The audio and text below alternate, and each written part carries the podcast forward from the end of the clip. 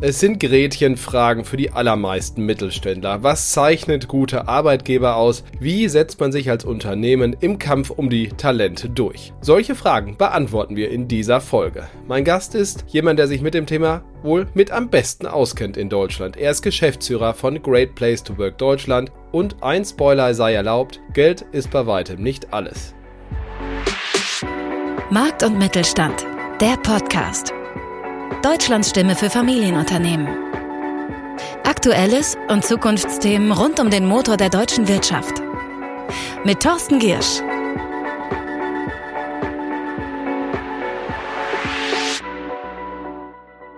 Wir starten mit dem Gespräch in ungefähr drei Minuten. So lange gibt es das Wichtigste der Woche aus Sicht des Mittelstandes.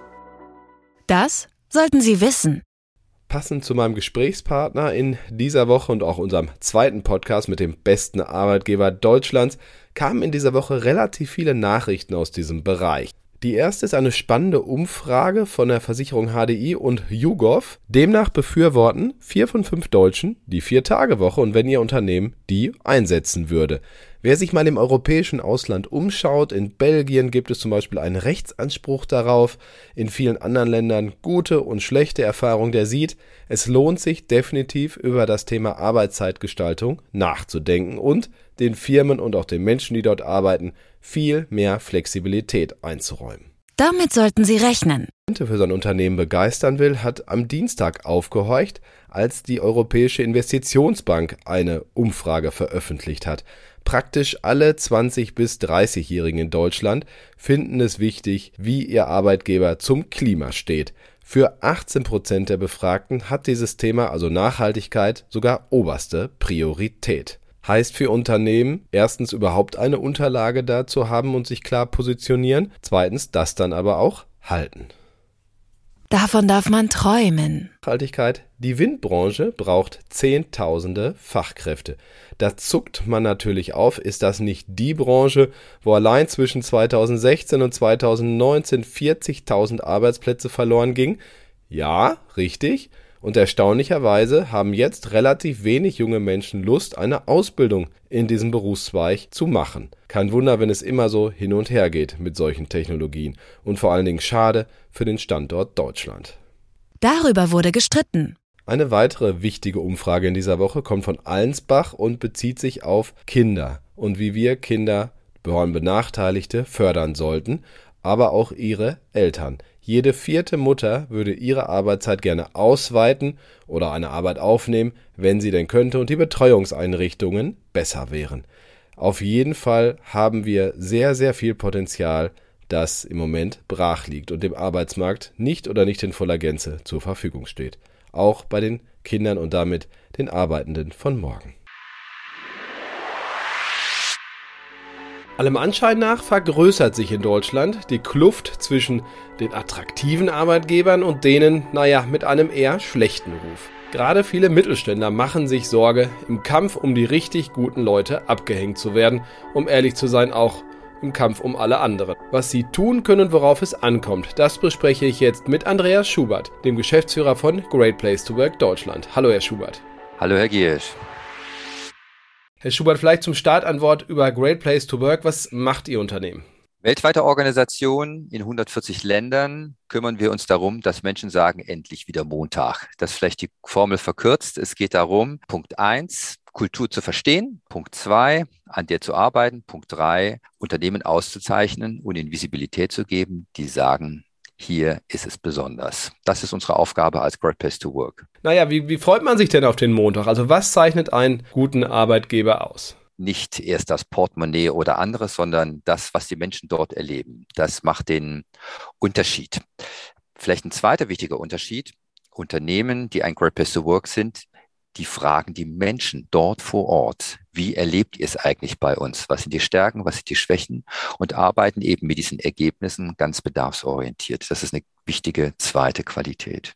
Dann beginne ich gleich mit der zweiten, also die systematische Befragung von Mitarbeitern, wenn ich das so richtig verstehe. Wie macht man die? Wir als Great Place to Work haben ein Verfahren, da ist ein Tool im Einsatz im Pricing. Da kann man ganz unkompliziert alle Mitarbeitenden, ob am Band oder ähm, im Büro, befragen. 60 Kriterien werden gestellt, so dass man in 10 bis 15 Minuten ähm, sie beantwortet und die Unternehmen bekommen aus diesen Fragen ein genaues Feedback. Wo sind unsere Stärken? Wo sind unsere Schwächen? Wie stehen wir im Vergleich zum Branche oder zu Unternehmen unserer Größe da und können daraus ableiten. Also ein ganz unkomplizierter Ansatz ist das eigentlich. So eine Befragung ist in wenigen Wochen durchgeführt. Okay, und sie ist natürlich anonym, habe ich mal richtig verstanden, ne? Unbedingt. Sie ist anonym und freiwillig, damit man auch ein wirklich robustes Urteil bekommt.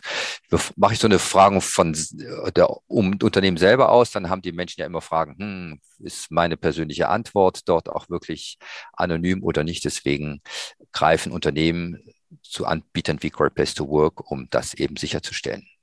Wie gehen denn die Führungskräfte des Unternehmens mit den Ergebnissen so einer Mitarbeiterbefragung um? Das sind ja vermutlich auch nicht immer nur schöne Sachen, oder? Das sind nicht immer nur schöne Sachen und ähm, die Unternehmen unterstützen die Führungskräfte eben zu verstehen, wo sind die Stärken, wo sind die Schwächen.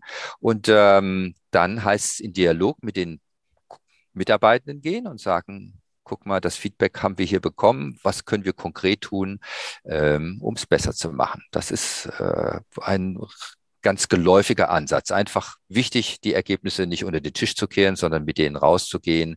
Ähm, und ähm, offensiv auch zu sagen, okay, hier gibt es auch Themen, die ihr mir wiedergegeben habt ich nehme sie auf. Die Unternehmen begleiten die Führungskräfte auch. Also und wir als Great Place Work begleiten sie auch auf dem Weg. Also wenn man da mal äh, ein härteres Feedback bekommt, dass man da nicht alleine steht, das ist ganz wichtig dabei. Dann lassen Sie uns über das sprechen, was dort auch abgefragt wird, nämlich die Kultur. Haben Sie eingangs erwähnt, eigentlich das Entscheidende, um sich zu differenzieren, wo das Gehalt ja irgendwie immer mitspielt, klar, aber differenzieren können sich Arbeitgeber über die Kultur. Was ist das genau? Was steckt hinter diesem Begriff? Kultur sind natürlich auch viel Werte. Also es geht geht um Glaubwürdigkeit, es geht um Respekt, es geht um Fairness, es geht um Teamgeist, es geht um Stolz. Das sind so die wichtigen Qualitäten, die die Kultur ausmacht.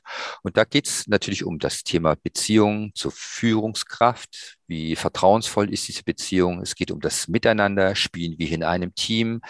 Ähm, es geht um die Identifikation mit der Arbeit. Ähm, es geht um das gemeinsam Geleistete.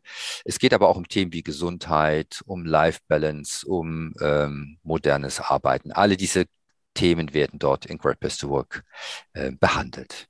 Also Gesundheitsmanagement, äh, ich glaube, darunter kann sich jeder und jeder äh, der Zuhörerin was vorstellen. Ein anderes Thema ist dann natürlich aber auch das Verhalten der direkten Führungskraft. Wir reden ja nicht immer nur von den drei, vier ganz oben. Was zeichnet die aus? Also wann hat man das Gefühl, den vertraue ich, hier arbeite ich gerne? Was glauben Sie? Was zeigen Ihre Befragungen auch da immer wieder? Also das sind verschiedene Aspekte, die dort ähm, eine Rolle spielen. In Glaubwürdigkeit gehört natürlich ein Aspekt ist Integrität, also ähm, lasse ich Worte Taten folgen, bin ich verlässlich in dem, was ich tue? Bin ich kompetent als Führungskraft? Werde ich als solche erlebt? Ähm, bin ich fair in dem Umgang, wenn es Beschwerden gibt? Ähm, wie gehe ich mit Fehlern um? Alle solche Kriterien sind dort äh, mit abgebildet. Aber es ist ganz wichtig, ähm, nicht jede Führungskraft muss das Gleiche leisten und muss gleich ähm, aufgestellt sein. Da hat jedes Team andere Anforderungen, je nach Reifegrad, nach Tätigkeit und so. Und das ist genau die Besonderheit an Great Best Work, dass wir diese Besonderheit eben auch aufzeigen können und dann die Führungskraft auch mit den Teams sich abstimmen kann, zu sehen, passt das, wie wir hier miteinander spielen. Das ist nämlich auch ganz wichtig, äh, wenn wir, wir machen viele Führungsfeedbacks. Wir gucken nicht nur immer die, die Beziehung von Führungskraft und Team auf, sondern an, sondern auch, wie spielt das Team miteinander? Ähm, das ist ja eine wichtige Qualität, die da mit einstrahlt. Und wer arbeitet dann mit den Führungskräften oder diesen Sandwich-Managern, wie man ja auch so neudeutsch sagt, der Lebensschicht ganz negativ formuliert, wenn das mal vielleicht nicht so funktioniert? Es kann ja nicht bei allen perfekt sein, oder? Das äh, tun die äh, Personalverantwortlichen in den Unternehmen, wenn sie dort eigene Kapazitäten haben, mit den Führungskräften das zu erarbeiten. Oder sie fragen Great Place to Work, dass wir die Führungskräfte entwickeln. Ganz wichtig auch, Kultur ist nicht nur eine Frage der Führung, sondern Kultur ist eine Frage eben dass sie von allen mitgetragen werden. Also viele moderne Unternehmen haben auch ähm, Change Agents oder Kulturbotschafter, ähm, die nicht nur Führungskräfte sind, sondern das sind Mitarbeitende, die sagen, ich ähm, finde das Thema spannend, ich treibe es voran und die arbeiten dann auch hierarchieübergreifend, interdisziplinär an dem Thema. Gerade vielleicht ja auch an den Standorten, ne? arbeiten ja nicht mal alle in der Zentrale. Genau, das ist ja unsere Aufgabe, dann auch zu zeigen, gibt es unterschiedliche Erlebnisse zwischen den Standorten, das ist meist der Fall. Was ist das Spezifische und wie können wir ganz konkret in einem Standort uns weiterentwickeln? Vielleicht noch auch ein wichtiges Thema Flexibilität und zwar das Thema Arbeitsort vielleicht zuerst, bevor wir zur Zeit kommen. Also welche Rolle spielt Homeoffice und wie Arbeitgeber das anwenden bei den Befragungen im Moment? Das hat sich ja sicher einiges getan in den letzten drei Jahren, oder? Absolut. Wir haben es als Great Besorg beforscht und ähm, Eins ist klar, das hybride Arbeiten ist gekommen, um zu bleiben. Das wird ein Standard sein, das können wir nicht mehr wegdeklinieren oder können sagen, so jetzt zurück ins Büro. Das funktioniert einfach nicht. Deswegen ähm, müssen Unternehmen sich darauf einstellen, eben diese Flexibilisierung sicherzustellen und ähm, Arbeitsbedingungen herzustellen, damit äh, Mitarbeitende dennoch produktiv sind, dass sie das Team ähm, und die Kultur des Unternehmens auch in dem hybriden Arbeiten erleben. Dann die Arbeitszeit natürlich noch ganz wichtig. Wir haben ja einen gewissen Dissens. Es gibt die einen Ökonomen, die sagen, wir müssen eher 42 als 40 Stunden arbeiten, also mehr. Und dann gibt es einen großen Wunsch der Menschen, eher auf Teilzeit zu gehen und mit den Arbeitszeiten runterzugehen. Wohl wissend, man kann heutzutage vielleicht auch in 30 Stunden ähnliches erreichen wie früher in 40. Wie gehen Unternehmen damit um aus Ihrer Sicht? Unternehmen suchen eben heute diese Flexibilität auch sicherzustellen. Ähm, geben solche Teilzeitangebote, ähm, gucken, dass sie auch, wenn Menschen sagen, so, ich muss mal für ein halbes Jahr reduzieren und wieder ähm, ansteigen, dass sie da drauf eingehen, um diese Beschäftigten einfach zu halten. Also wir sehen viel Bewegung, viel Flexibilisierung in dem Bereich, um einfach ähm, da entgegenzukommen und einfach die Leistung und die Leistungsträger auch in der Organisation weiterzuhalten. Wenn man den, sagen wir mal, den großen Umfragen unter den Menschen glaubt, was sind so beliebte Arbeitgeber, wo würdest du gerne hingehen, dann hört man natürlich ganz oft die ganz großen Namen, Autobauer oder auch ein paar Silicon Valley Größen, so ganz bekannte Namen, ist ja klar, die kennen sie. Die, bei den beliebten Arbeitgebern in ihren Rankings tauchen die gar nicht so ganz weit vorne auf unbedingt. Da sind auch ganz normale Mittelständler, von denen man vielleicht noch nie was gehört hat. Wie erklären Sie sich diese Diskrepanz oder ist es eigentlich gar kein Widerspruch? Es ist kein Widerspruch. Also ähm, warum suchen Unternehmen Great Place to Work? Weil sie nicht die großen Marken sind, sondern weil sie sagen, wir tun Gutes und wir wollen das ähm, weiter fördern und wollen das auch sichtbar machen. Das ist eine echte Herausforderung in Deutschland. Wir haben so viele Hidden Champions, die eine tolle Arbeit leisten und die von eben Beschäftigten nicht erstmal gesehen werden als ähm, attraktive Arbeitsstandorte. Viele fragen erstmal, machen eben eine Erstmessung und sagen, wo ist denn unsere Bedarfe, wo sind die Potenziale und entwickeln sich dann Jahr für Jahr weiter. So haben wir jetzt gerade auch so einen Mittelständler gehabt, der ähm, so in der, in der Produktion mit drei Jahren, vor drei Jahren gestartet ist, die erste Befragung gemacht hat, dann kontinuierlich an den Ergebnissen gearbeitet hat, mit den Führungskräften gearbeitet hat und nach drei Jahren ein Great Work geworden. Und ich nehme an, Sie werden jetzt nicht verneinen, wenn ich sage, sowas rechnet sich dann auch. Also ich glaube, man kann nicht richtig guter Arbeitgeber werden ohne ein zeitliches oder auch budgetäres äh, Invest, oder? Und da muss man halt nachher irgendwann schauen, kriege ich dafür die guten Leute, die mir das dann wieder dreimal vergelten. Absolut. Also das ist ja die Besonderheit, dass das so einen starken Impact hat. Die Unternehmen, die ein Great Place to Work sind, die erreichen eine viermal höhere Bewerberquote aktuell. Muss ich vorstellen, ich habe eine Ausschreibung, ich habe eine Bewerbung, ich habe vier auf dem Tisch. Das macht echt einen Unterschied, ja. Also das ist die Sichtbarkeit nach außen, aber viel wichtiger ist eben die Wirkung nach innen, finde ich auch. Die Unternehmen haben eine so viel stärkere Bindung. Die verlieren die Menschen einfach nicht, die sie dann anschließend neu rekrutieren müssen. Also die Fluktuation Fluktuation in diesem Unternehmen ist 53 Prozent unter dem Durchschnitt. Man stelle sich vor, man verliert nur jeden zweiten, den man nicht verlieren möchte.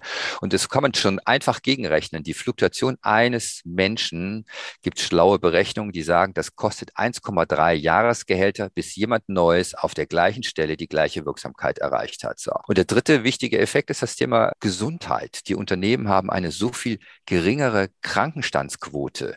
Die liegt 57 Prozent unter dem Durchschnitt. So. Was erreiche ich, ob ich nun ähm, drei Krankentage oder zehn Krankentage in der Woche, äh, im, im, im Jahr habe. Also das sind unglaubliche Effekte. Bringt man diese ähm, börsennotierten to Work Unternehmen mit dem Standard Poor Index im Vergleich, hat man ein dreifach höhere äh, Börsenperformance. Das ist schon toll, welchen Effekt man damit erzielt. Soll nicht wundern. In schwachen Kulturen bin ich als Chef der Einzige, der das Ding voranbringt. In starken Kulturen habe ich einfach eine starke Mannschaft, die es voranbringt. Andreas Schubert war das, Geschäftsführer von Great Place to Work Deutschland. Vielen Dank für die Erkenntnisse. Auch Ihnen, liebe Hörerinnen und Hörer, vielen Dank. Bleiben Sie gesund und erfolgreich, sage ich wie immer. Bis nächste Woche. Tschüss. Das war Markt und Mittelstand, der Podcast. Wir hören uns nächsten Freitag wieder auf markt- und-mittelstand.de.